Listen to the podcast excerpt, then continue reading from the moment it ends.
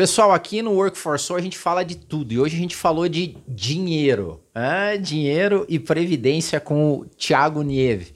Não perde esse episódio porque tá cheio de dicas muito bacanas para você e para tua vida. É, para mim, assim, o dinheiro ou ele te escraviza, ou você é, ele é o teu, teu senhor ou ele é o teu servo.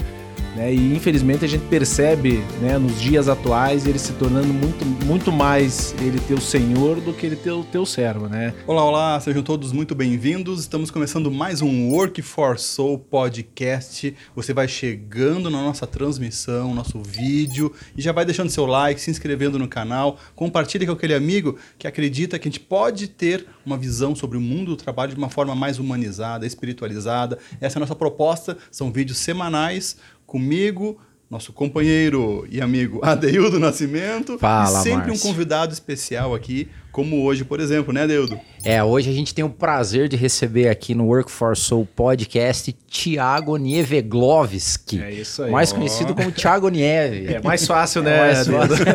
Eu não vou arriscar falar é Thiago, é Tiagão. Só Thiago. Thiago ou Thiago Nieve fica mais fácil, que daí o pessoal me Nieve, conhece. Nieve, Nieve, Nieve, Nieve. Isso aí. Ô, Thiago que é presidente do Fundo de Previdência Mais Isso aí. Futuro e hoje o papo, galera, vai ser sobre dinheiro. Dinheiro. Não tem Futuro, coisa, mano. dinheiro. Dinheiro. Há quem diga, há quem diga que quando você fala em dinheiro, você fala num ente espiritual também, né? Porque ele exerce influência sobre a vida das pessoas. Né? Você concorda com isso? Ah, Thiago? mas com, com toda certeza. Primeiro agradecer aí a- o convite, Obrigado. Adeildo, Márcio, né? Um grande prazer, uma alegria estar aqui compartilhando um pouco com vocês aí também num assunto tão relevante, né? Dinheiro, previdência, futuro. Então agradeço aí o convite. E tenho com toda a convicção, né? Essa resposta é sim. Eu, eu creio muito nisso. Eu acho que é, para mim assim o dinheiro ou ele te escraviza ou você é, ele é o teu, teu senhor ou ele é o teu servo.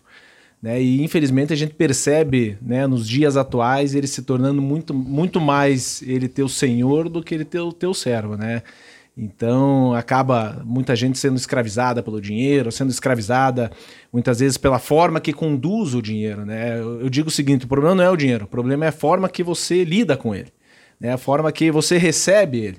E infelizmente as pessoas, né, nos dias atuais, acabam não é, atuando, não é, é, tendo um comportamento adequado frente ao, ao dinheiro, sempre frente às suas finanças, e isso muito pela questão cultural também, né, que prejudica ainda mais essa questão. É, eu acho que te- cavando bem vem uma questão de cultura da nossa família, da nossa criação.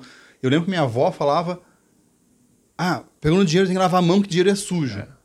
Isso passa uma mensagem forte, né? O dinheiro é sujo.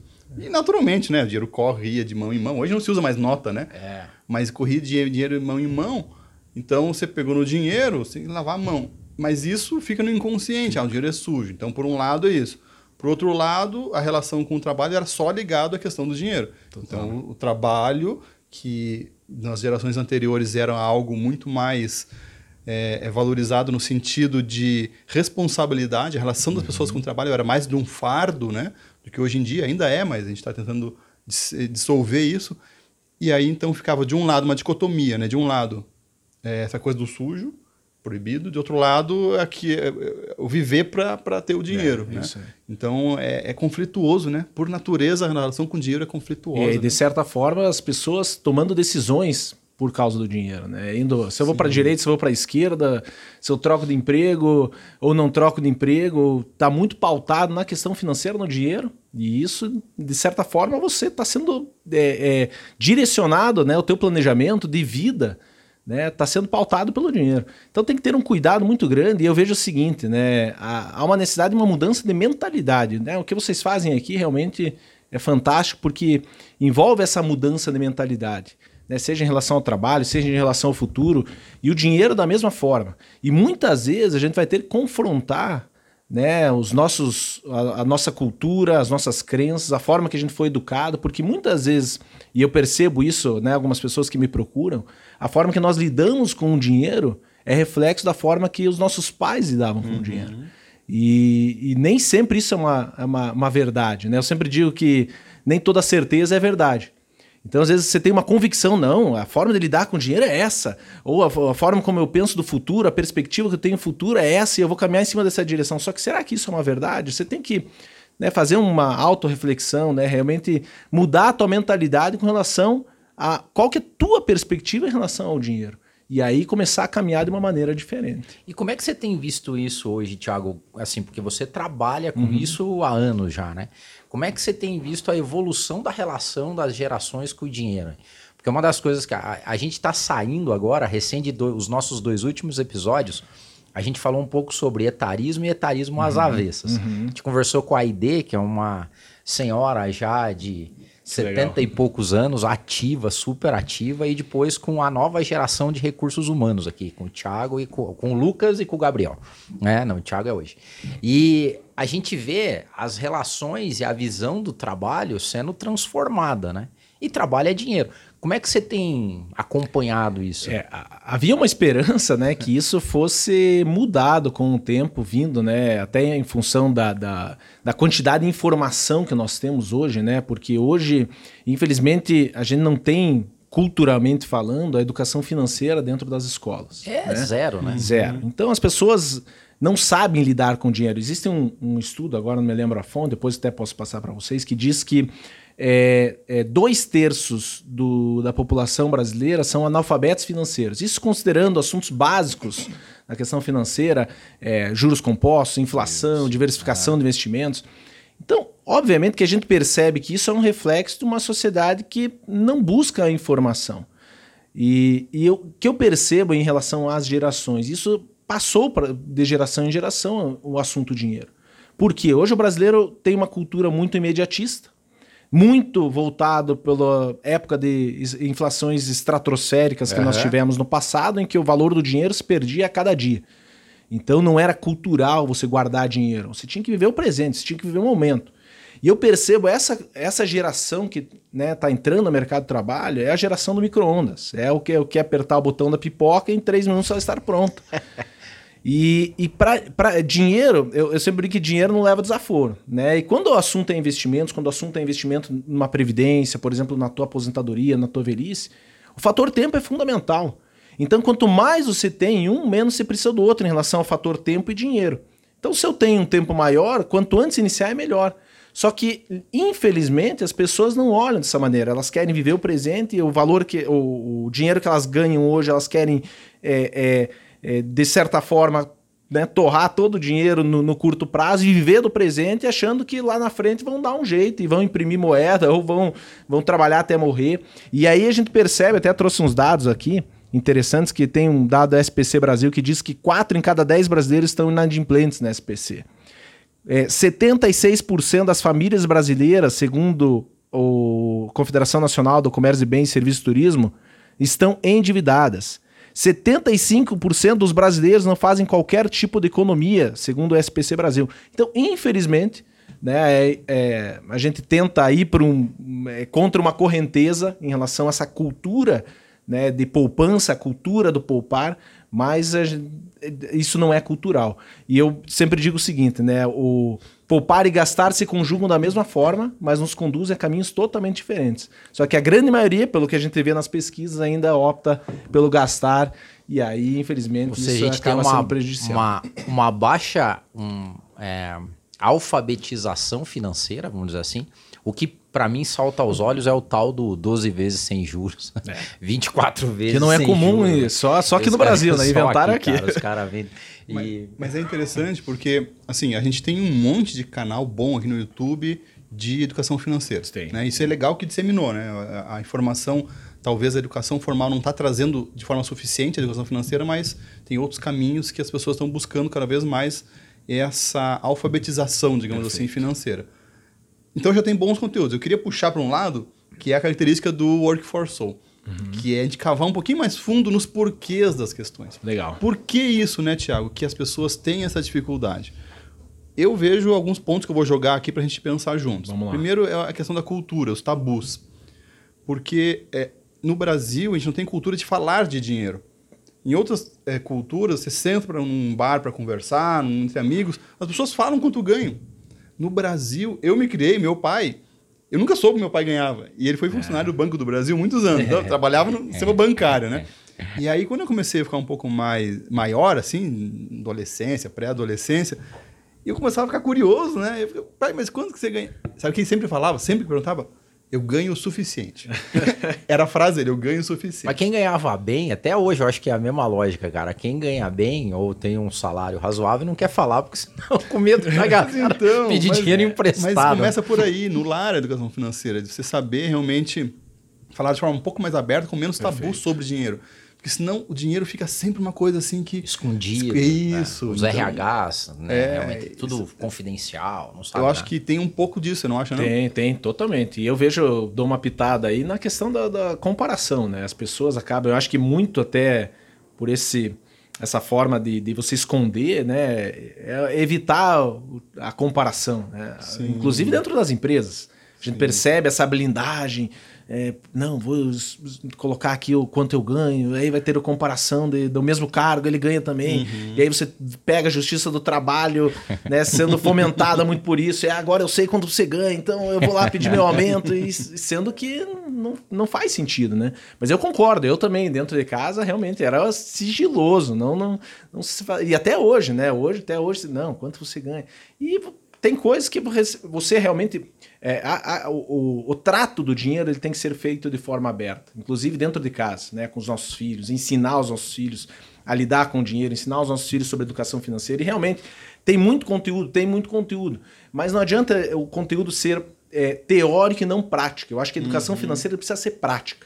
Tanto que eu, quando faço palestra sobre isso, sobre esse tema, né, as pessoas me perguntam até, Tiago, me passa a tua planilha financeira, agora eu quero. Achando que é um, é um macete, é um mais um igual dois, por mais é que equação, seja uma ciência exata. É, essa equação Mas, da se você não muda a tua cultura, se você não muda a tua mente com relação a isso, e eu falo muito de planejamento, eu falo muito é, de comportamentos frente às finanças, que eu digo que 80% uma boa gestão financeira eficaz vem do teu comportamento. 20% são técnicas. Uhum. Então, como você vai fazer? Uhum. Se é por controle por planilha, se você vai é, é, pegar e ah, em casa fazer divisão, isso é uma questão individual né, da, da família.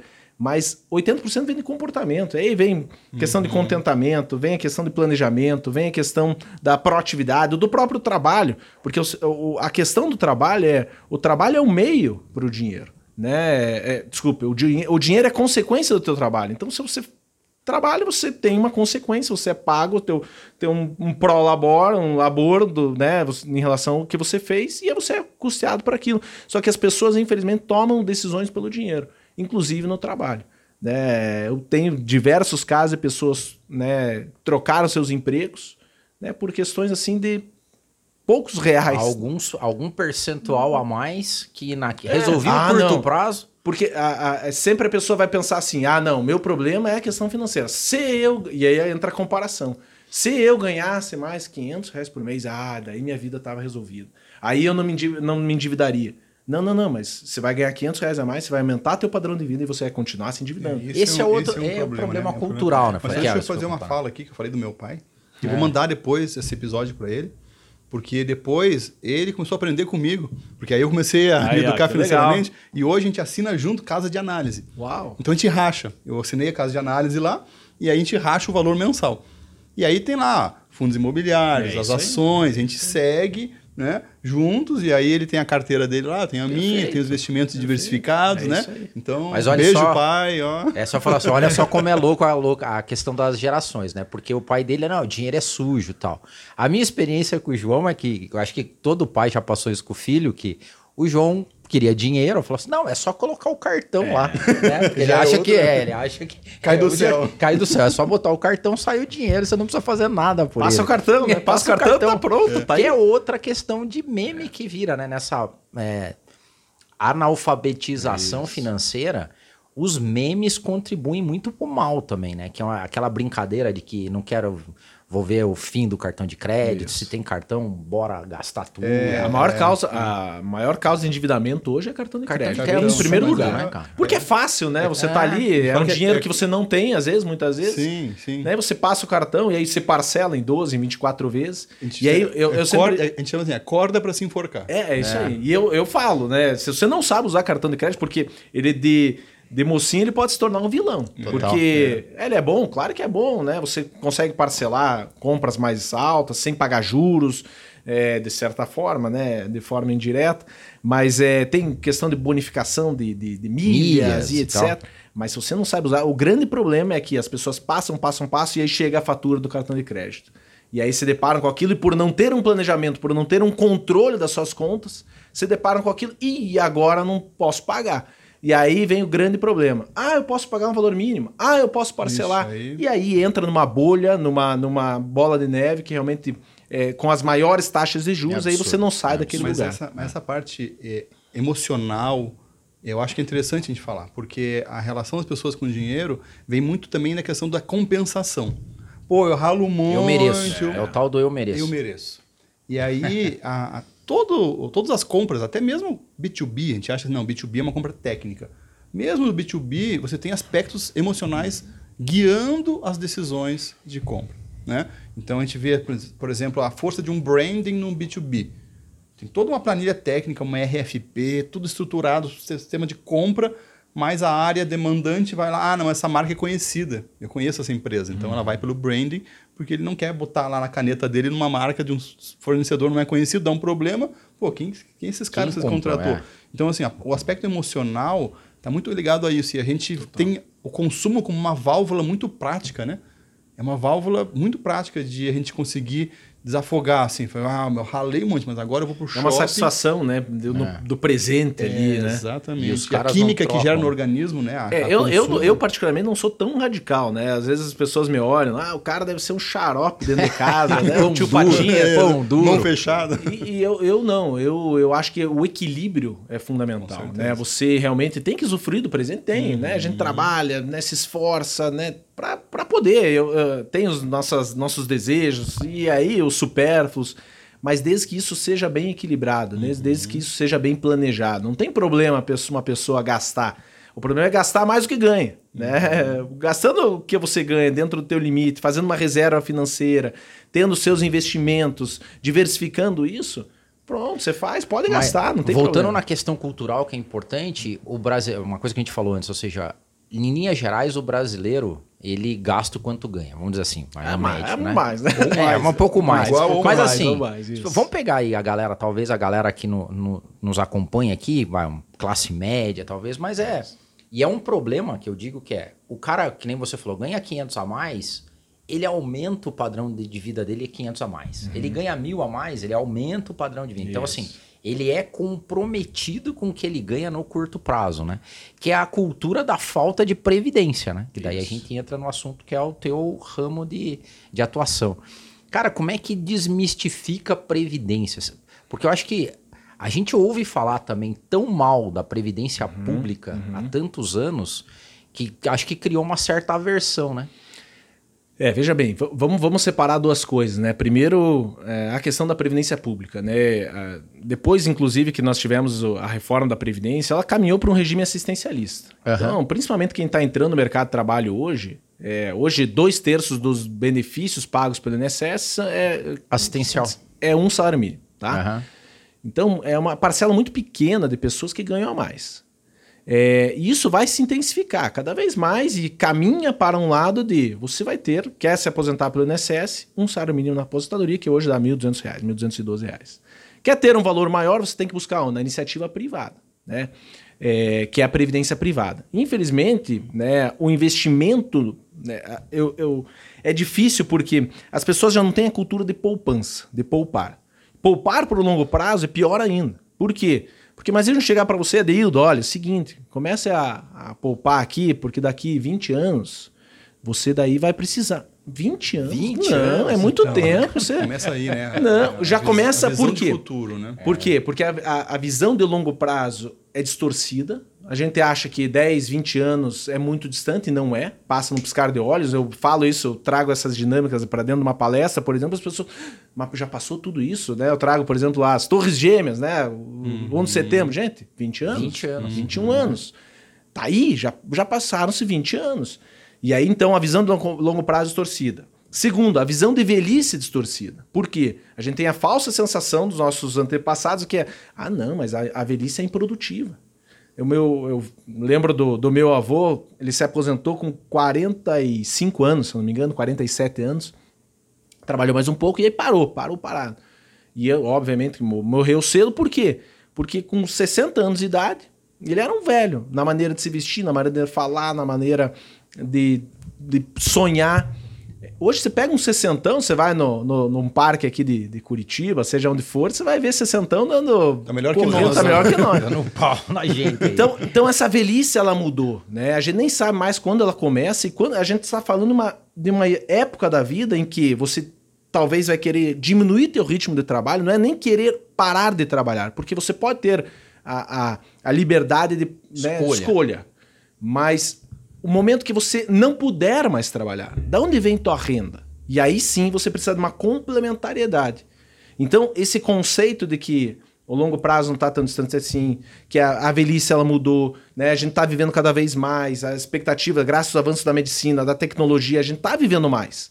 Então tenho que me planejar para esse importante etapa da vida. E quando o assunto é previdência e entra a previdência privada, que é chamada também de previdência complementar, ela vem justamente dar esse up, dar essa complementaridade do que a previdência do INSS não dá. Então, a do, INSS ela é importante? Ela é importante, tem benefícios, mas ela é insuficiente. E aí eu busco na iniciativa privada um complemento da minha renda.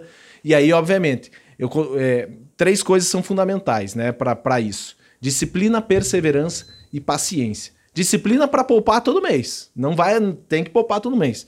Paciência para esperar o tempo certo para poder se aposentar. E per- é, é, é, perseverança, é, não desistir na metade do caminho e paciência para esperar o tempo certo para você poder se aposentar. Não tem mágica. Disciplina, perseverança e paciência para você poupar. É sensacional, assim, a- os conceitos, é, talvez pra gente aqui, na nossa geração, talvez isso seja mais claro.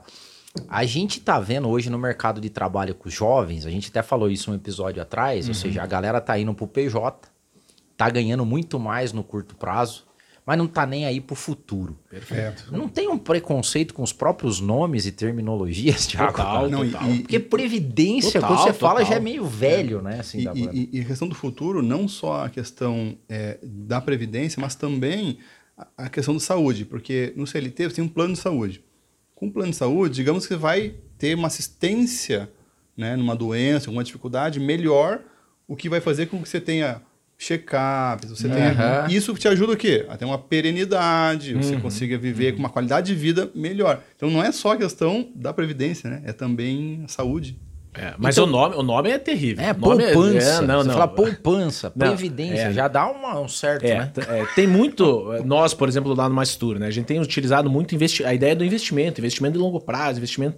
Por quê? Porque é, existe um- realmente um preconceito em relação ao assunto de previdência privada. Primeiro, pela forma que ela foi comercializada Também é, em bancos isso. seguradores. É. Ah, isso é tudo ruim. Meta, a Tal dos meta PGBLs, lá, VGBLs é, é. tudo ruim. O cara tem a meta, empurra qualquer coisa. Então, pra- terrível isso.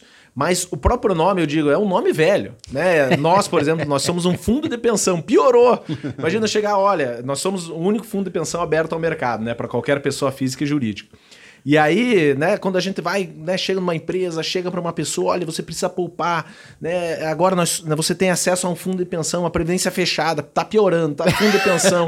aí você começa, ah, uma entidade fechada e previdência complementar piorou ainda mais. Então, realmente, né, tanto que a gente percebeu isso dentro da mistura, é um case que a gente leva lá, é, tentando trazer esse público mais jovem, esse público essa pejotização, né, da, da necessidade de poupar, trazendo a ideia da, da diversificação. A gente começou a trabalhar numa terminologia de previdência digital, tentando dar uma, uma trabalhada no nome, tirando um pouco esse lado. Mas ainda assim é- é- existe um, é, um, um valor negativo carregado pelo nome, pelo produto. Então E é você bom, tem que na romper, verdade, a né? gente sabe que é bom. É que nem na nossa praia aqui, o pessoal, a gente conhece excelentes coaches que já Uhum. dedicam a vida ao coaching há décadas. E o coaching meio que também se perdeu É, se por perdeu. É. tanta gente que entrou e fez mau uso da palavra, vamos dizer assim. Verdade. né? Mas o fato é que as pessoas vão precisar cada vez mais planejar o futuro agora pela dor, né? Pela necessidade. Então, assim, a gente sabe que a massa crítica é, de pessoas ativas no mercado é quem sustenta a previdência. Isso. As pessoas têm a ilusão de que você vai depositar lá o valor que é descontado em folha e que fica guardadinho lá. Nada, pra quando você nada. se aposentar, vai- não é isso que acontece. Mas é- no ilusório das pessoas é Tem isso. isso. É porque na eu acho que se confunde um pouco com É, na, na privada isso acontece. É que é a grande diferença, Sim, né? sim, sim, na, na- público- no INSS não, você contribui mas aí para é- aposentadoria que você nem conhece, na esperança e quando chegar a tua hora tem Vai trabalhadores suficientes para poder Quem pagar está a tua aposentadoria. é, isso que aí. a contribuição dos ativos é que mantém os aposentados. E isso tende, na pirâmide do Brasil ali, já a inverter Total. e não, total. susten- não há, ser um, mais há um sustentável, envelhecimento, né? eh, envelhecimento popula- populacional. Então, a taxa de fecundidade está cada vez menor. O que isso representa? Menos brasileirinhos entrando no mercado de trabalho para poder Uhum. trabalhar e contribuir. Então, essa, esse, já há um desequilíbrio, né? A reforma não- veio para é, isso. O povo não quer ter filho. esquece, esquece isso aí. E a, e a previdência privada, diferente dessa, ela é, ela é capitalizada. E como que se rompe isso, né? Basicamente, o, o, o que eu percebo é o seguinte, né? Se tudo der certo nas nossas vidas, pode ter uma certeza, a gente vai envelhecer. Né? Então isso Deus é fato. ajude, Deus ajude, porque se envelheceu não morreu. Se tá nós. Então, então, é fato. Agora, como nós vamos envelhecer depende de cada um de nós. Né? E eu vejo, às vezes, muitas pessoas criticando: ah, mas é o governo, ah, mas é o meu patrão. Tá na hora de realmente a gente pegar o nosso futuro nas nossas rédeas, né? Você citou o teu pai aí, que né, é ex-funcionário do Banco do Brasil. Provavelmente ele tinha um fundo de pensão lá que era Previ. E hoje ele pode, talvez, eu não sei se ele já é aposentado lá, mas ele já pode, né? ter Usufruir. usufruir é, de um período que ele teve de investimento. E, gente, não tem mágica. Tá na hora realmente as pessoas começarem a entender. Eu preciso começar a poupar para o meu futuro. Eu preciso começar a ter essa disciplina. Porque eu vou envelhecer. Agora, como eu vou envelhecer? E eu nunca vi ninguém se arrepender de poupar. Ah, por que, que eu poupei? Perdi dinheiro. Não, você vai ter uma reserva lá. E, a reserva voltada para a renda. Não adianta a gente achar que, ah, não, mas eu agora tenho minha independência financeira, tenho um milhão de reais. Quem disse que um milhão de reais você tem independência financeira? A independência financeira vem com renda passiva. Renda passiva é o quê? Se eu não trabalhar o ano inteiro, eu tenho uma renda que pinga na minha, na minha conta e paga minhas contas. A partir do momento que a tua renda passiva for maior que a tua despesa mensal, você tem independência financeira. Então o foco da previdência sempre vai ser não acúmulo de patrimônio, mas acúmulo de patrimônio que transforme isso em renda mensal. E é esse que é o pulo do gato, é isso que as pessoas precisam ter essa mudança de mente, que não é simplesmente ah, investir por si só, né? Existem outras modalidades de investimento que precisam ser feitas para atingir outros objetivos. Agora, a previdência como um todo é investimento com foco em renda. E é isso que precisa ter. E isso ah, eu, eu vejo que a, a- capacidade de convencimento das pessoas precisa passar também por uma reformulação, porque o tem que, né, é que é pesado. é. Você tem que poupar. Poxa vida, a pessoa ela não consegue visualizar. Porque quando você está na pujança da juventude, da força física, da capacidade intelectual, você não consegue entender que a tua produtividade vai cair Isso. ao longo da carreira, né? que os custos de vida na velhice eles tendem a aumentar e, e cada vez mais os planos de saúde não, a conta não fecha, né? Então as cooperativas estão aí buscando ainda encaixar porque então assim e, e- e tem muita tecnologia, muito medicamento, mas o custo aumentou. Aumentou. Então a gente tem hoje um, um beneficiário lá que tem um custo muito maior para os planos de saúde. Então como sensibilizar as pessoas? Porque a gente percebe isso. A cultura geral não favorece e, e a- a- a- os discursos não chegam a tocar as pessoas. não. O que me tocou, sabe o que foi? O que foi que te deu mais educação financeira, assim, em termos de curso, livro, você lembra? Cara, eu, eu, eu fiz economia, né? Eu sou formado Ah, em não, então economia. não vale. Então deixa eu falar o Então já tá na raiz, já tá... da- Não, não, não Eu- é que é profissional, mas até é bom, é interessante falar por causa do. Mas até eu chegar na faculdade, primeiro, eu gostei, eu, eu lia muito pouco. E quando você começa a entender a formulação econômica e até como é que são usados os recursos é, de uma visão geral no mundo, você começa a aplicar isso para a tua vida. Mas eu acho que já no segundo grau mesmo, no segundo grau, eu lembro que eu, você falou, eu, eu tive que comprar uma calculadora. HP 12C. Essa aí mesmo, Eita, cara. Foi entre. E eu Até aprendi. esqueceu já o nome da calculadora. É, mas não é- usa mais, você é de RH agora. mesmo, já, já foi. Eu só, eu só sei fazer conta da HP 12C. Que é o juro composto, É, cara. é isso. e eu lembro uma vez que a primeira vez que eu fui comprar um. Nossa, olha a história da. Eu comprei um, um gol financiado, sei lá quantas vezes. E um gerente meu, mas me meteu a boca. Me meteu a boca. Falou: você é louco fazer esse monte de financiamento e não sei o que lá. E eu tava na época estudando HP 12C e tal. e fui fazer juro composto. Você tá pagando três carros. E aí ele falou, cara, eu falei, pô, é verdade isso aqui. Esse é, isso mas é, mas, mas é a, a sacada. A economia te trouxe os fundamentos. Mas quem não tem uma formação na área de exatas e, É e difícil. financeiro, eu fazia engenharia, mas o pai rico, pai pobre te ah, dá sim, um da cabeça, Pô, né? É porque- a cabeça, o E insight. principalmente o passivo e o ativo. Porque as pessoas, é, receita e despesa, todo mundo entende. Porque é o teu dia a dia. Né. Então você está ali é, com o teu salário, tem a tua despesa, então fluxo de caixa é evidente. Agora, quando a pessoa, a pessoa entende a lógica, e eu tinha, sei lá, uns 14, 15 anos. Legal. Quando você entende a lógica do ativo e do passivo, cara, dá um shift na tua cabeça que eu a vida toda tive empresa. Li o Pai Rico, Pai Pobre na minha adolescência. Cara, você olha o dinheiro na mão, você busca assim o ativo. Você direciona, fala, gente, começa a gastar, fala, meu Deus, você é passivo. Ah, e aí você, como que isso é um mindset forte, porque você internaliza essa questão e as suas decisões de compra começam a ter- ser melhores direcionadas É verdade. na vida inteira. Então, assim, hoje já tem muito mais literatura de qualidade, assim, mas o Pai Rico e o Pai Pobre traz uma contribuição, assim, para essa visão né, de balanço, que é o que você falou, né? Da macroeconomia aplicada na, na, Aham, na tua- na tua vida na diária. tua vida. Então, na, na economia familiar ali, como é que funciona? E as pessoas têm uma cultura de passivo fortíssima. É, total. O, a- o modelo econômico de consumo das famílias ruma assim, quase que automático, assim, um imã para o passivo, né? Tudo. O cara é o, é o barco, é o carro, é, o financiamento, E é às a vezes casa de é, praia. é bem, é bem que você falou, né? Às vezes as pessoas é, é, é, pegam, por exemplo, um, um imóvel, um bem, um- uma casa na praia, um barco ou um carro, acham que isso é um ativo e muitas vezes isso é um passivo, né? É um detrator pro teu Tem coisa mais é. passiva do que coisa É é uma na praia. chácara, chácara. É, chácara. Ah, vou comprar chácara, daí você tem custo caseiro, aumenta Senhora. o padrão. Pronto, não Tem um- usa chácara, então. Tem coisa que é, é amante argentina, né? Porque o que suga de dinheiro. Então, assim, as pessoas não fazem essa, essa visão de longo prazo e a inteligência da alocação dos recursos ela é distorcida, né? É. Então, você vê as pessoas tendo um pouco mais de conhecimento né, nessa questão. Ah, assim, melhorou bastante, não vou dizer que não, mas eu vejo assim, é, não está atrelado muitas vezes a questão é, de educação né, escolar, vamos pegar ali, ah, esse fez economista. Gente, já peguei de tudo, já peguei médico que é o cara expert em, né, em finanças e porque uma boa gestão financeira não está atrelado para mim assim à formação, né? Por mais que a formação colabore, porque aí você tá ali, né, é, tendo aquele conteúdo de uma maneira mais direta. Mas para mim é uma, uma questão muito interna de educação e de conscientização financeira e previdenciária. Então, a pessoa realmente sair da zona de conforto, buscar informação, ler literaturas voltadas para isso. Gente, informação que não falta. Né? Hoje eu pego, às vezes, umas pessoas que me perguntam: Ah, Thiago, eu não sei onde investir, eu coloco na poupança. Gente, se você pega, vou pegar um tutorialzinho no, no YouTube para ver que Pô, tipo de imagina, investimento tem. Tem tanta informação, né? Gente, você pode buscar eh, ativos que te deem uma rentabilidade melhor do que a poupança com uma, uma, Mas o- mas o uma segurança. Mas a pessoa não quer correr atrás. é. E aí eu, eu percebo o seguinte: esses dias eu tava com um médico e ele, não, não gosto de investir em, em, pro meu futuro, eu vou morrer trabalhando. Eu falei, ele era anestesiologista. E aí eu perguntei, cheguei pra ele, daí foi o pulo do gato ali. Eu falei, tá, você se vê com 80 anos dentro de um centro cirúrgico, 5, 6 horas aí com uma cirurgia atendendo alguém. Ele parou assim.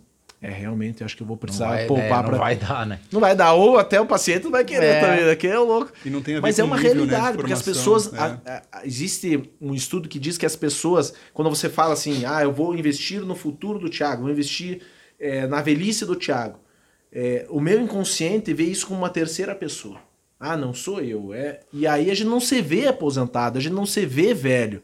E aí a dificuldade muitas vezes que a gente tem né, de, de poupar para essa importante etapa da vida. Quando a gente fala, Thiago, no futuro também, que tem essa, esse, vamos dizer assim, o envelhecimento das palavras, por outro lado, tem um monte de coisa nova em termos de aplicativo, é, o digital tomando conta. Por exemplo, você fala que a mais futura é a previdência digital, né? Perfeito. Quais são as mudanças que acontecem de uma linha geral tradicional para uma, uma previdência digital? É, é basicamente que que, que nós trouxemos né, de, de novidade em relação a isso? É, é um jeito novo de fazer previdência. Primeiro, pela forma que é comunicada. Né? Eu acho que isso realmente é aquilo que a gente estava falando da dinâmica de mudar algumas terminologias, deixar algo mais, mais cool, mais jovial, de realmente trazer esse conceito novo em relação a investimento para o futuro, investimento para a tua velhice, para a tua aposentadoria, ou é, a gente nem é, coloca até que no mais futuro você não se aposenta, você tem uma terceira renda, é a ideia né, de, da terceira carreira, né? Uhum.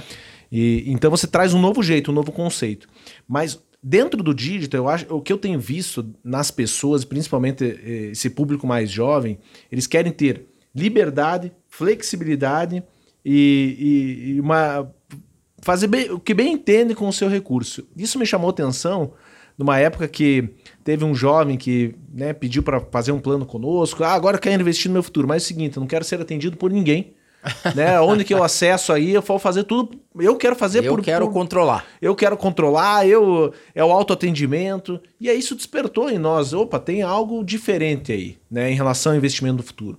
E aí então que nós entramos com a Previdência Digital, de realmente trazer um conceito novo de uma conscientização rápida, né, de uma contratação rápida, numa dinâmica muito rápida de contratação, porque a gente viu isso muito, a, o, a compra pela emoção dentro dos investimentos. E eu posso conscientizar de uma maneira rápida, através de um vídeo, através de uma palestra, só que muitas vezes a gente passava por isso e a pessoa ia para casa para pensar, para levar para a esposa, e aí passava uma semana, duas e não fazia nada. Então a gente converteu isso para um, um, fechamento rápido. Olha, você faz aqui, tá aqui o teu projeto de vida, é isso que você quer, comece a contribuir. Porque depois que você rompe com a barreira do começar, é, é, entra num, num, fluxo muito instantâneo da pessoa continuar contribuindo com aquilo, continuar investindo. Ela já se acostuma com o valor, principalmente quando você tem é, convênio com empresa que tem desconto em folha. A pessoa nem percebe, ela está poupando para sua para sua aposentadoria, e aí às vezes recebendo um boleto para pagar, ela acha que aquilo é uma despesa, mas paga aquilo e é um investimento, então a gente conseguiu mudar essa dinâmica. E aí, obviamente, trazendo esse conceito do autoatendimento, da, da dinâmica de mercado, que em qualquer lugar do planeta você pode fazer um plano de previdência, pode estar numa praia, pode estar no. Basta acessar o app, você tem um autoatendimento, você pode mexer no teu projeto de vida, você pode incluir o seguro de renda, você pode tirar, você pode aumentar a contribuição, você pode fazer aporte, você pode, faz o que quiser, porque o dinheiro é teu. E a partir do momento que você compreende isso, você tem é, é, uma dinâmica diferente de investimento. E a beleza do jogo de você sair daquela armadilha da pública, né? Que Total. você não tem controle nenhum, você fica com a ideia de que você... E, e, e, e o patrimônio é teu, né? Ou ter os dois, né? Ter é, ter os dois. Mas... É, porque eu, eu, vejo o seguinte, a pública ela é, ela é importante, porque ela tem algumas coberturas, né? Auxílio maternidade, salário maternidade, auxílio doença, que são importantes, são relevantes para qualquer pessoa, seja um PJ seja um, um seletista, você precisa ter realmente a pública, mas ela é insuficiente. E aí você entra por um regime de capitalização, que é a previdência privada, em que a reserva, do jeito que a gente estava falando, é tua. Então, você quanto mais você colocar, maior é o teu patrimônio. Mas com uma grande diferença. Se acontecer alguma coisa com você, você tem toda aquela tua reserva, ela vai para os teus beneficiários. Então, a, a, eu vejo o seguinte: a, a Previdência tem se tornado uma ferramenta de sucessão patrimonial. Porque a pessoa escolhe qualquer beneficiário, uhum. diferente de uhum. outros investimentos. Uhum. Isso não entra em inventário, não paga ITCMD. Então, isso acabou sendo um atrativo, muitas vezes, para as pessoas pouparem, para até de transmissão de herança. É, isso é legal. É, é, e aí é, é, uma dinâmica diferente. Então, eu, eu, vejo o seguinte: a Previdência ela tem é, benefícios diferentes para cada pessoa. Tem gente que vai, vai se conscientizar é, em função da poupança de longo prazo para aposentadoria. Tem gente que vai se conscientizar com o incentivo fiscal que tem a Previdência. Tem gente que vai se conscientizar pela, pela sucessão patrimonial. Tem gente que vai se conscientizar pela questão do seguro de renda, que protege, diferente de qualquer outro seguro, protege renda. Por uma eventual morte, você tem uma pensão para os seus familiares. Então, cada um né, vai se é, vai acabar se comprando a ideia da previdência digital de uma maneira diferente em função disso. Sensibiliza de forma diferente. Isso Eu aí, acho que é isso aí. É interessante, Thiago, porque muitos RHs das empresas assistem no podcast e a gente vê hoje a importância da educação também no corporativo. Hoje as pessoas aprendem em várias, é multifacetado o processo de aprendizagem, né?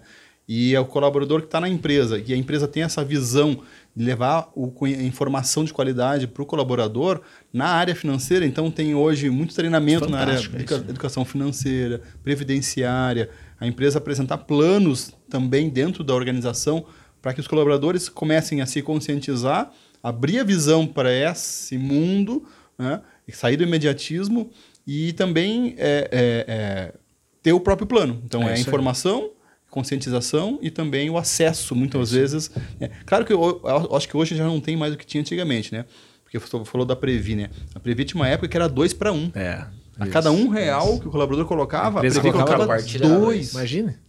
É fabuloso, né? Hoje já não tem isso, mas é importante as pessoas terem essa é, apoio também das Total, organizações. né? total. Eu vejo duas frentes em relação a isso, né? A primeira é a questão da educação financeira, né? É, o que eu percebo é que muitas vezes a falta de produtividade de um funcionário está atrelado muitas vezes a problemas financeiros dentro de casa. Aí a empresa tenta tratar a, a causa, né, com ah, eu- vamos colocar meta, vou ter que cobrar. Mas de certa forma a pessoa tá lá, tá quebrada financeiramente, ela tá com problema financeiro. Eu vi isso, eu, né, eu fui, né, participei de uma, uma época de uma, uma estruturação de um programa interno em um banco, inclusive, que eles chamavam Educação de Valor. E a ideia era realmente você trabalhar com os funcionários. Olha, vamos trabalhar com palestra, com uma, com uma cultura, mudar realmente. E aí você começa a perceber coisas, gente, que parece que não, isso, isso não acontece. Isso é só gente, gente escolarizada tendo ações Num é, banco. gente, em um banco. Coisa assim que, por exemplo, me chamava muita, muita atenção, é, e me chamou muita atenção na época. Tinha uma pessoa que era bancária na época, e, e uma, ela tinha, na época, acho que uns 20 anos, e tinha uns 20 mil reais em dívida. E, pasmem, 80% da renda dela era destinada para um financiamento de um carro. Eu falei, mas como que se tira esse carro do, do- dentro da. E aí, óbvio que ela vai se quebrar, óbvio que ela vai se, acabar se endividando. E aí ela chega na empresa improdutiva, ela, a cabeça dela não tá naquele lugar e aí começa a ter esse problema. Esse é o primeiro ponto. E o segundo, que é o que eu vejo um pouco, as empresas estão mudando essa visão, graças a Deus, né? Porque a cultura dos fundos de pensão, da previdência fechada, que é uma cultura mais previdenciária, que é o caso ali do, do Mais Futuro, da previdência digital, ela tem uma cultura voltada para renda, como é o caso é, das, das grandes estatais multinacionais que trouxeram essa cultura é, é, para suas empresas. Então, como foi citado, Previ para o Banco do Brasil, Vicimprev para a Volvo, mas sempre foi restrito a esse grupo. E o que eu tenho percebido, as empresas se posicionando de forma diferente em relação à Previdência, por quê? Porque elas estão vendo que é, a Previdência tem se tornado uma ferramenta de retenção de talentos, tem se tornado uma ferramenta de uma política salarial diferenciada, porque é uma remuneração indireta. Eu já tive casos no Mais Turo de empresas que fizeram parte dos seus acordos coletivos com Previdência. Previdência. Porque Tá- você tá pega, tornando olha, cada vez porque- mais comum. É, porque você pega um aumento de 5% na folha. O teu custo é o dobro, praticamente. 5% na Previdência é 5%. É 5%, é. E aí entra a questão da contrapartida, entra o lado social, a empresa pensar no futuro do colaborador. Então a gente vê uma movimentação das empresas, né? Antigamente a gente tinha que bater na porta das empresas para poder falar de previdência. Hoje a gente já começa a perceber isso sendo inserido nos acordos coletivos, as empresas se movimentando, opa, isso eu, eu preciso implantar esse benefício, eu preciso pensar no futuro do meu colaborador. E o que é, a, a grande sacada que a gente deu é, é que antigamente fundo de pensão era só para as estatais, multinacionais, só para grandes empresas. E hoje qualquer empresa, sendo ela pequena, média ou até grande empresa, mas que não queira criar um plano próprio, ela já pode ter acesso a uma previdência fechada, que é diferente da previdência de bancos e seguradoras. Então a gente vê essa movimentação por parte das empresas e realmente investir no futuro do seu colaborador.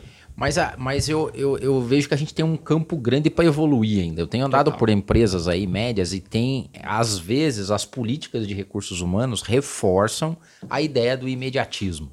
Sim. Que é colocar, cara, um monte de grana no cartão lá, que cada vez cresce mais também, dos Os benefícios, benefícios, e é. tal. Que no final de contas é, cara, Gasta, é a gasta agora, É a né? cerveja do final de semana, é o VR, é a balada, é tal. Esse oba-oba muito de curto prazo, né? E também, é, eu acho que tem, tem um viés aí, até inconsciente, que a gente estava falando, da, da questão mais moderna, que, cara, não tem lógica, que é investir em umas coisas que supostamente são modernas, mas que não tem lastro, que não tem tese por trás que sustente, né? Então, há um tanto de gente perdendo dinheiro ainda com algumas São as coisas... bolhas, né? Cara, As as famosas bolhas, é. cara, é. Umas pirâmides disfarçadas, mas que o cara acaba caindo naquela... Na, na lógica do ganho É, fácil e rápido. né? Isso, é um, um pouco da ganância até, né? Porque entra, entra muito na questão do investimento especulativo, né? A partir do momento que você vai fazer qualquer tipo de... Porque, basicamente, o que, que as pessoas querem? querem ter uma, alto, uma alta rentabilidade sem correr risco. Né, um di- é dinheiro fácil, é é. dinheiro fácil. Né? Eu sempre falo o seguinte: quando te oferece um tipo de investimento que você não conhece o risco, m- tem uma, uma, uma exposição de um alto retorno. E sem falar do risco, cuidado, dá um passo para trás, vai pensar, vai, vai, vai conversar com a esposa, né? Mas eu, eu brinco, mas é uma realidade, porque isso é muito cultural do brasileiro. Ah, eu não quero esforço, eu quero ganhar muito e, se possível, fico em casa sem fazer nada. É o ficar Gente, rico pra não trabalhar. Não né? tem É, jeito, não né? Enriquecimento vem com trabalho, vai trabalhar. E aí a questão do investimento, cuida com investimentos ainda que são especulativos. Ah, mas eu ganhei muito dinheiro. Pode ganhar muito dinheiro? Pode, mas alguém vai perder. Né? Sempre, isso é fato. Bolha é assim. Bolha vai ter gente ganhando dinheiro, mas vai ter que você entra então ganhando dinheiro. Haja visto algumas criptos. É, aí mas é galera uma realidade, né? Então, as pessoas me perguntavam muito sobre isso e eu, e eu falava de uma maneira muito clara: olha, é, é um investimento é, muito volátil e muito incerto, porque não é regulamentado. Ah, mas ganha dinheiro? Ganha. Conheço muita gente que ganha, mas conheço muita gente que perdeu. Por quê? Porque aí, como tem essa volatilidade de curto prazo, é muito instável, não tem lastro, tá? Por que, que subiu? Não sei, ah, oferta, demanda. Tá, mas é, não tem um, um fundamento, porque, por exemplo, quando você investe numa ação, né, como nós fazemos, né, a gente investe em empresas, investe em títulos públicos, investe em empresas no exterior. Então você tem um fundamento do porquê está fazendo esse tipo de investimento. Ah, a empresa valorizou, a empresa tem um, um, um valuation XYZ e está sendo comercializado no mercado por, por menos, então é uma oportunidade de compra, tá barata. Mas você percebe uma movimentação muitas vezes em outros ativos que você não tem fundamento. Que é simplesmente, ah, ele vale dois, mas será Por que, que ele que vale? tá barato? Tá caro? Não sei, ele vale dois. E eu vou comprar, entro na, na alta. A grande questão é, você sempre tem que entrar na baixa e vender na na alta. Mas as pessoas geralmente fazem o contrário, porque quando entra é porque todo mundo tá investindo. e é o cuidado que a gente tem que ter, Tem o né? excesso de gurus também na parte financeira, que vem trazer soluções mágicas para as pessoas, e as pessoas ainda se encantam por essa Ah, questão do, do dinheiro fácil, né? E, e o que eu ia falar agora eu lembrei. A questão ainda está no comportamento em relação aos jovens, principalmente, desse imediatismo, porque as redes sociais são nutridas pelas aparências. O Instagram, ele é uma rede social visual. né? Efeito halo. É, então eu preciso pra, é, aquele senso de pertencimento, né? Para eu conseguir Ser inserido no meio, né? estar conectado com essas pessoas, eu preciso estar usando o celular da moda, né? O, O Thiago tem que tirar foto no jatinho dele. É, Não, opa. senão- Mas aí isso cria uma ansiedade de consumo muito grande. As pessoas às vezes se endividam para poder ter um padrão de vida para se inserir naquele meio. E isso, no médio e longo prazo, é catastrófico, né? Eu tenho, tem uma frase que eu gosto, que é as pessoas compram é, coisas com dinheiro que não tem, é, coisas que não precisam para impressionar aqueles que nem elas mesmas gostam ou conhecem. É. Então essa é uma realidade, né? Com, ah, mas e, e é interessante esse negócio, né? Essa questão do comportamento, né? Frente às finanças. Porque as pessoas, é fato, né? Entra no Instagram, parece que todo mundo tá viajando, parece que todo mundo trocou de carro, parece que todo mundo tá. Ah, e aí começa a comparação, mas eu sempre digo, a fila que tá atrás de você é muito maior que tá na frente. Começa então a olhar para os que estão atrás. E aí entra que essa, porque é, é a, a diferença do contentamento e do, do comodismo. Eu acho que a gente sempre tem que ter o coração grato, contente com o que nós temos, mas nunca nos acomodarmos. Total. E eu acho que essa é a questão da dinâmica em relação à própria finança. Né? Às vezes está olhando a grama do vizinho, mas a grama do vizinho às vezes é artificial. Né? Será que realmente é que olha para o teu, né? Busca o teu. E aí você começa a atrelar a solução do teu negócio, da tua, da tua vida em relação. Ah, mas se eu ganhasse o que ele ganha. Ah, mas se eu trabalhasse no que ele faz. Não, e é tão batido e é tão antigo, mas é a realidade que cada vez se apresenta mais forte, que é atrelar a felicidade. A gente teve aqui o Gustavo Arnes falando sobre felicidade, é atrel- é vincular a tua felicidade a coisas materiais, que só o dinheiro pode comprar. E muitas vezes a felicidade, muitas vezes não, a felicidade está é naqueles momentos que o dinheiro às vezes não proporciona, não é o dinheiro necessariamente que vai trazer. Então, eu acho que assim, das maiores riquezas, ainda mais para a velhice, né, é você saber viver com pouco. Não é pobreza, Isso. mas é você saber viver com pouco significa que você tem a medida do necessário. Necessário. Porque é, a- o consumo ele é um jogo do sem fim. O consumo é o jogo do sem fim. Você não, não acaba. Sempre vai ter alguém com mais. Vai... E aí você entra na roda viva, é, é o jogo dos ratos, né? É, é o ciclo do. É aquela rodinha Corre atrás do, do rabo, é isso aí. Você está sempre é buscando algo que você nunca vai estar pleno, satisfeito, porque vai estar buscando algo que nunca você vai alcançar. Então, saber viver com, com pouco e, e, e colocar valor nas coisas que o dinheiro não compra, né? E saber ter esse planejamento e essa organização, porque você a, a, a consciência tranquila de você deitar a cabeça no travesseiro à noite é o maior patrimônio. Então, você saber que está planejado, tô, já estou com a minha cota aqui, reservando para o futuro, estou com consumo equilibrado, estou é com minhas finanças. Hoje sincroniza no app tudo, ali, você tudo. sincroniza com o banco. Você o tem como é de menos hoje. Receita e entrada, você entra no app no celular, está com as despesas controladas, estou poupando para o futuro, estou com uma, um consumo saudável. É, né? é, é, uma questão, é uma questão de, de, de, essa mudança de comportamento. sempre falo da minha avó, né? Se eu chego na casa dela hoje, seus 86 anos, e peço para ela me dar aqui a tua planilha financeira, ela nem sabe o que é, mas ela vai ter um caderno de escola. em que ele faz todas as. Ela faz conciliação bancária até.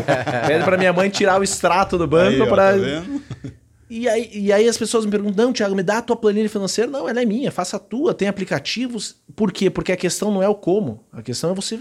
É o, é o quê?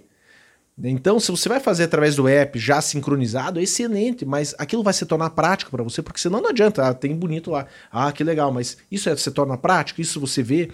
Né? E aí você realmente é, você ter o controle das suas finanças, saber onde você gasta, porque geralmente a pergunta que eu faço é onde você gastou? É, não sei, geralmente sabe quando entra, mas quando gasta, eu recebo dia 5, dia 10, não tem mais dinheiro na conta. E entra naquele fluxo, porque a pessoa não tem o controle, acaba entrando. e essa questão é, é interessante que você falou ali, que é, eu lembro de um casal, isso me marcou muito, porque essa questão da comparação, poxa, eu queria levar minha esposa a jantar fora, e aí é muito caro, etc. Eu falei, cara, faça um negócio diferente, não precisa. É, é a questão do que, do que você estava falando, do valor ali, né, realmente. Pega a tua família. E aí ele me mandou depois uma, uma foto.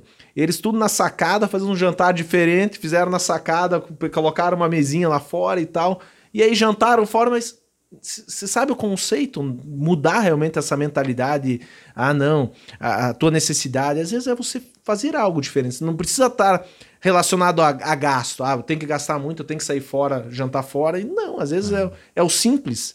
Né, que você realmente, eu gostei muito ali do que você falou da, da necessidade. Então. E até engatando nisso, Thiago, eu sei que você também fala muito da questão de propósito, mas é propósito da empresa também, uhum. né? A gente tem falado a ideia do podcast da gente ir um pouco mais a fundo na questão do, da alma, né? Tem uma pergunta que a gente faz aqui para todo convidado que é o que, que te enriquece a alma? Como é que uhum. você é, o que, que é combustível para você na questão do propósito?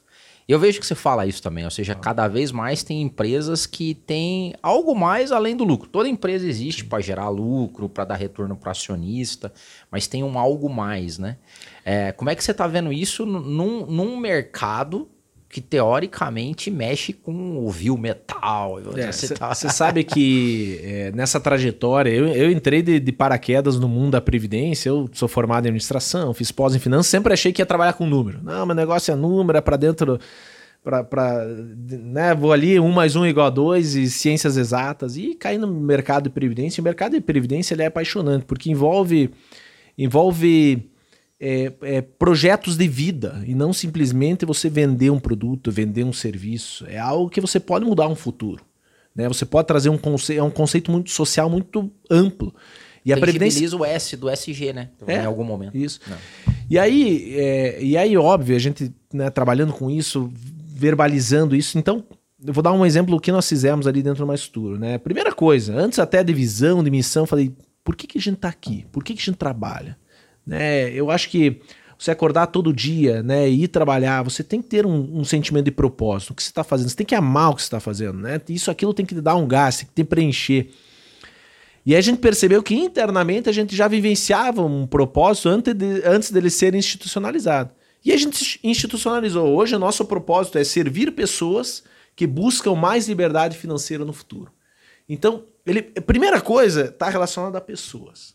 Né? Então, todo negócio, para mim, está relacionado a pessoas. E o assunto previdência não é diferente. Então, a partir do momento que nós entendemos, eu estou lá para ser um facilitador, eu estou lá para servir aqueles nossos clientes que estão lá, os nossos participantes, que investem, que estão colocando o futuro deles é, confiando a nós o futuro deles. responsabilidade É uma responsabilidade. Primeira coisa. Segundo, tá, agora eu vou servir eles. E servir com excelência, e servir com melhores retornos, ser- e se- é, servir com, com um aplicativo facilitado, servir com um serviço bem executado, servir com um lado mais humanizado. Esse é o nosso serviço. Eu preciso me importar pelo meu cliente, pelo meu participante. Isso replicando com os nossos colaboradores também, isso está no nosso viés. E o restante, que é liberdade financeira no futuro, está voltado para a finança. Porque a gente percebeu, e nesse, nesses 15 anos que eu estou nesse mercado, Infelizmente, muitas pessoas chegando, batendo nossa porta com 50, 55, 60 anos. Ah, Thiago, eu tô indo me aposentar no INSS e ainda dá tempo? Aí você torna cada vez. É aí você difícil. começa a ver o quê? Qual que é a, a solução para essa pessoa?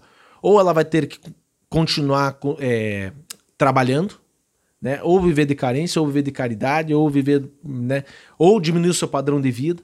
Mas a gente começou a perceber o que é, as pessoas chegando numa determinada idade não tendo liberdade. E a gente, poxa, a gente está aqui para ser um facilitador, uma ferramenta para que essa pessoa tenha liberdade. Para que ela possa chegar na velhice, possa até parar de trabalhar se ela quiser, mas ela possa ter escolhas, ela possa poder dizer não para um trabalho, dizer não para algumas é, alguns serviços, por que não? E a gente começou a trabalhar nisso. E independente da, da, da, da escolaridade, independente da faixa etária. E algo, e aí para só finalizar com um exemplo, me chamou atenção num exemplo prático. Há uns 15 anos atrás, teve um dos nossos participantes, clientes, eu estava fazendo uma palestra numa empresa e conscientização previdenciária, e as pessoas fazendo, e época não era digital, era ainda folhinha. E a gente ter- finalizei a palestra, Cheguei lá e é, o meu time entrou para atender, fazer o atendimento mais individualizado, fazer uma, algo mais consultivo. Bate nas minhas costas o segurança ali da, daquele lugar. Ô, seu Thiago, eu posso fazer meu plano de previdência? Eu posso investir? Ele tinha na época, não me lembro, mas uns 55 anos. Falei, claro, o senhor pode fazer, faça lá. E incentivei ele a poupar. Com 55 anos, talvez ele já era até aposentado no INSS. Mas ele pegou parte da sua aposentadoria no INSS, que ele já era aposentado, aquela é, antes da reforma, a média da aposentadoria era 54 anos, então muito cedo. E ele começou a colocar lá. E aí esqueci, né? Segue, segue o jogo, né? A gente continuou trabalhando e, e anos se passaram. Dez anos depois, ele foi lá se aposentar. E ele falou: Não, quero falar com o Thiago. Ele veio me agradecer. Que Olha, show, Thiago, há 10 anos atrás, né? Você me incentivou, você me fez né, fazer meu plano de previdência. Ó, e em 10 anos eu consegui montar um, né, um patrimônio. Não é um patrimônio expressivo, gente, porque às vezes a gente acha, ah, não, mas tem que colocar muito dinheiro para ter uma. Gente, ele ia ter, acho que 400 reais por mês, 500 reais por mês de renda. Mas aquilo, né, tinha um valor para ele, porque, não, ele falando, não, vai me ajudar já a pagar meu plano de saúde na aposentadoria, já vai me ajudar a pagar os medicamentos. Você vê que se muda aí, você dá um sentimento de, de missão completa, sabe? Aquela coisa. Estamos aqui para isso, né? Para isso. Não, ah, mas eu quero ter 10 mil reais de renda. Também dá, também dá. Mas talvez é o quinhentão por mês que você vai ter, que você vai ter com o teu 1.200 no INSS, você, aumenta em, é. em complemento. Quase e aí 50%, essa é né? isso que queima mais e é o nosso viés, é o nosso propósito dentro do mais futuro. E eu, eu, eu acho também que tem um viés de egoísmo também, a vida louca, né? Cara, que você fala assim, né, a galera que não, vou, vou gastar sem ter fim e tal.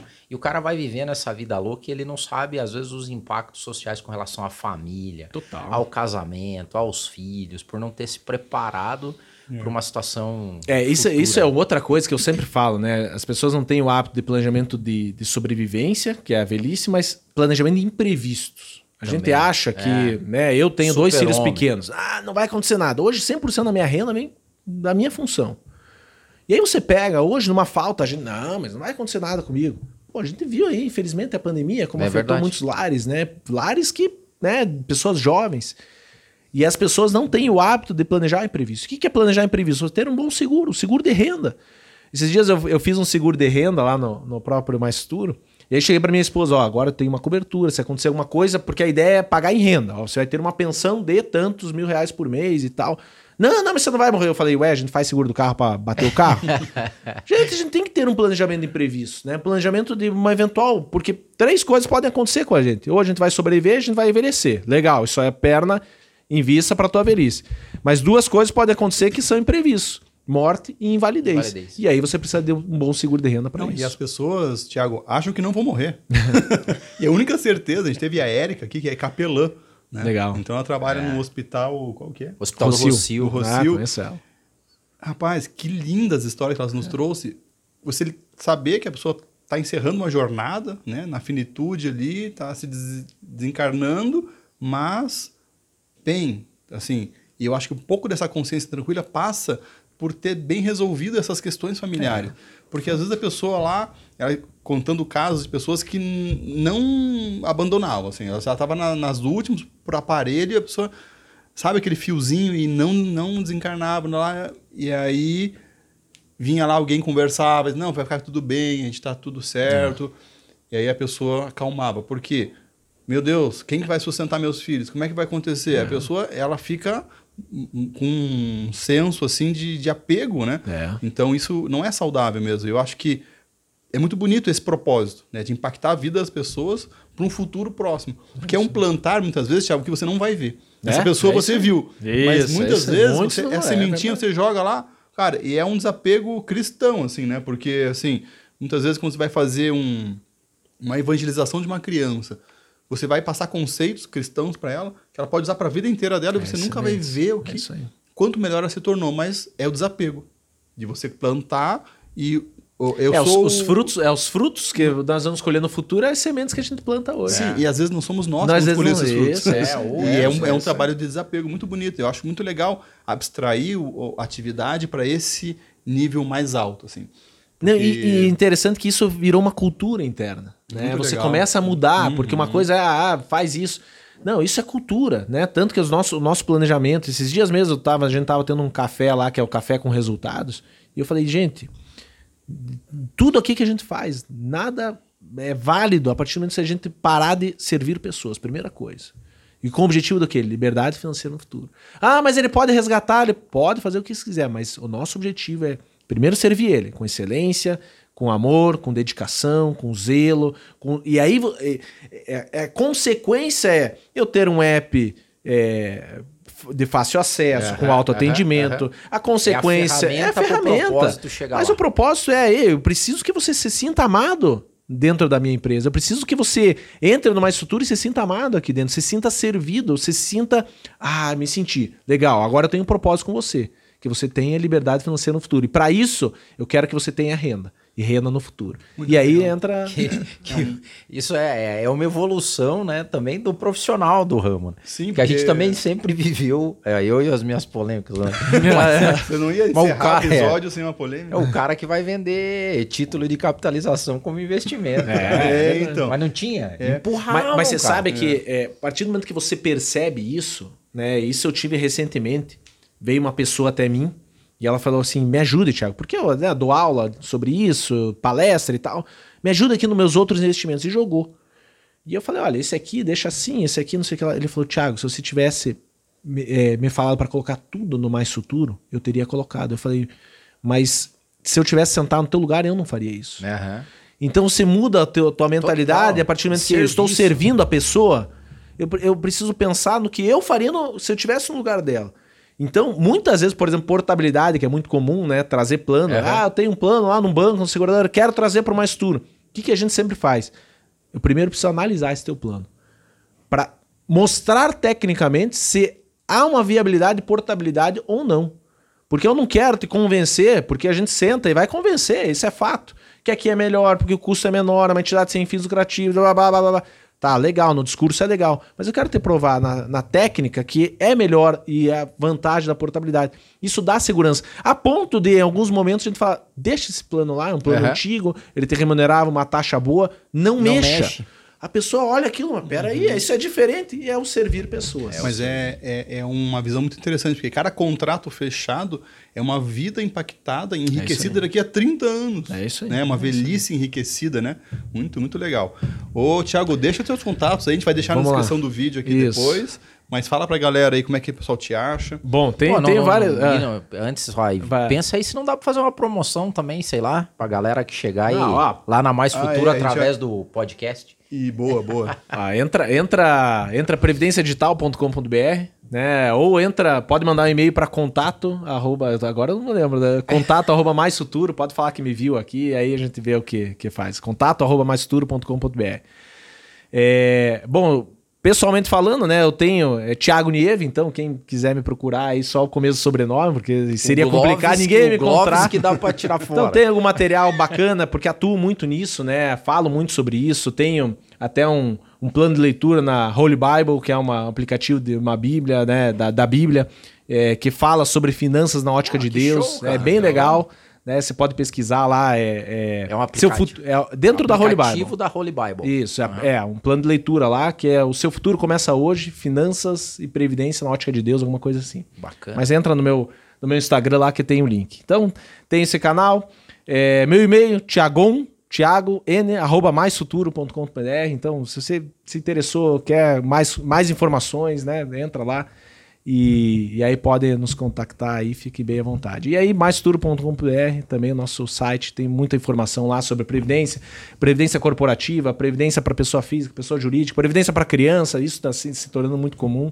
Então, fica o convite aí, meus, meus canais aí para vocês. Sensacional. E YouTube, cara. né? Tem alguns videozinhos lá também que a gente faz, né? Porque a gente sabe que é um caminho legal aí para educar financeiramente e previdencialmente as pessoas. Legal. E a gente quer deixar uma lembrança contigo, para você lembrar oh, desse dia que a gente gravou o episódio do nosso podcast. Muito obrigado. Já que preparou com carinho para você.